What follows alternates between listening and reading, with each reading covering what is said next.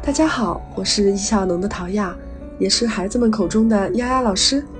很高兴在每周一、三、五和大家准时相遇在喜马拉雅。在上一期的节目里面，我们深入了解了睡眠对于孩子的影响。有的家长听完以后给我反馈，说已经迫不及待的想要启动改造孩子睡眠习惯这项大工程了。那么今天我们就来了解一下孩子的睡眠标准。在下一集里面，我会来教给大家如何帮助孩子去建立良好的睡眠习惯。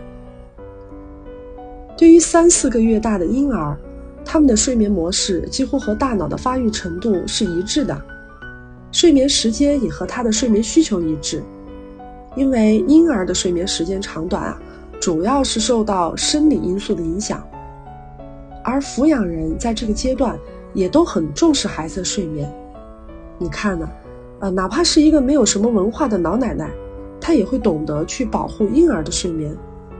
睡得好就能长得好，这样的观点在孩子婴儿时期得到了普遍的认同和遵守。可是随着孩子慢慢长大，他们开始逐渐的融入了成人的生活。随着抚养人生活节奏的不同，睡眠规律也开始出现变化。到了孩子学龄前后的这个年龄段，家长们给孩子安排的事儿越来越多，上床的时间开始延后，睡眠时间也开始变得越来越少了。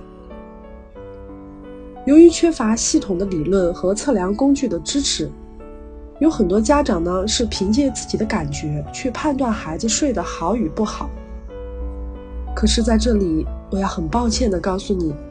你的感觉很多时候啊并不准确，因为对于学龄前后的孩子来说，他大部分时间都在幼儿园和学校度过。白天我们能够观察孩子行为的机会，其实真的并不多。可到了晚上，因为白天没有见着家长，孩子们晚上很希望和爸爸妈妈一起玩耍，再加上很多家庭也没有建立严格的到点睡觉的规则。所以，那些睡觉时间不规律的孩子，一到了晚上就显得特别的亢奋，以至于很多家长看到了一个假象：我的孩子精神那么好，他不需要那么多的睡眠。其实啊，关于不同年龄段孩子睡眠需求的问题，在全世界范围内，已经有很多科学家们通过大量的实验和对大数据的研究，总结出了睡眠标准。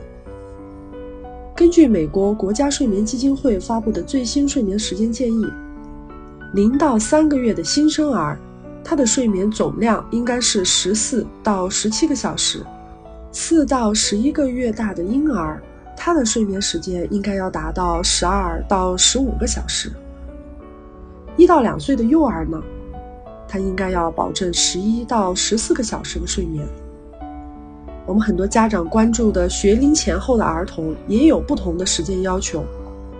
三到五岁学龄前的儿童，也就是我们的幼儿园阶段，他们要达到十到十三个小时的睡眠。那六到十三岁的学龄儿童，在小学阶段也要保障九到十一个小时的睡眠。九到十一个小时啊，它是一个区间值。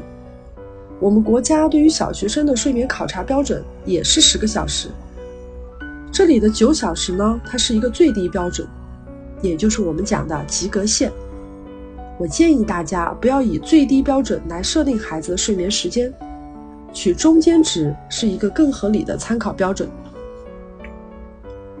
在我的课堂里，我也习惯性的会问到孩子们的睡眠时间，发现来参课的小学生家庭只有不到百分之二十的孩子能够达到十个小时的标准睡眠。讲到这里啊，我也想问问正在收听节目的爸爸妈妈，你家孩子睡眠时间是几个小时呢？相对于他所在的年龄阶段，是标准不达标，还是说刚刚过及格线呢？也许你要问了，小学生的这十个小时标准睡眠是否包含了午休时间呢？理论上来说啊，睡眠时间是包含了所有睡眠的总时长。应该是包含午休时间，可实际上你会发现，绝大部分小学生在上学期间，中午并没有睡眠条件，午休时间也就成了孩子们打闹嬉戏的活动时间。即便有的学校它有固定的午睡场所和时间，家长们也应该在了解孩子午睡情况之后，再对睡眠时间进行判断。哪怕是在幼儿园，虽然学校都有固定的午睡环境。但其实很多孩子也只是躺在床上而已，并没有睡着。我记得在我自己读幼儿园的时候，最怕的事情就是睡午觉了。每次一到睡午觉，我就到处躲，经常被保育阿姨抓住，还挨批评。再后来啊，长大成人和父母回忆童年时聊起这部分，他们都还很惊讶地说：“从来不知道我在幼儿园不睡午觉。”现在回想起来。就是因为父母在我幼年的时候没有引起重视，所以不好的睡眠习惯一直伴随我长大，直到成人，还会因为不易睡觉的这样的问题而十分苦恼。如果想对孩子睡眠现状做出改进，我们需要培养孩子良好的睡眠习惯。对于婴幼儿的睡眠，最为理想的状态，上床的时间并不一定完全是固定的。比如说，幼儿午后很兴奋，午休又没有睡着。那么晚上睡觉的时间就应该被提前。晚上入睡的最佳时间是刚开始犯困，可是又没有到过度疲倦那个点之前。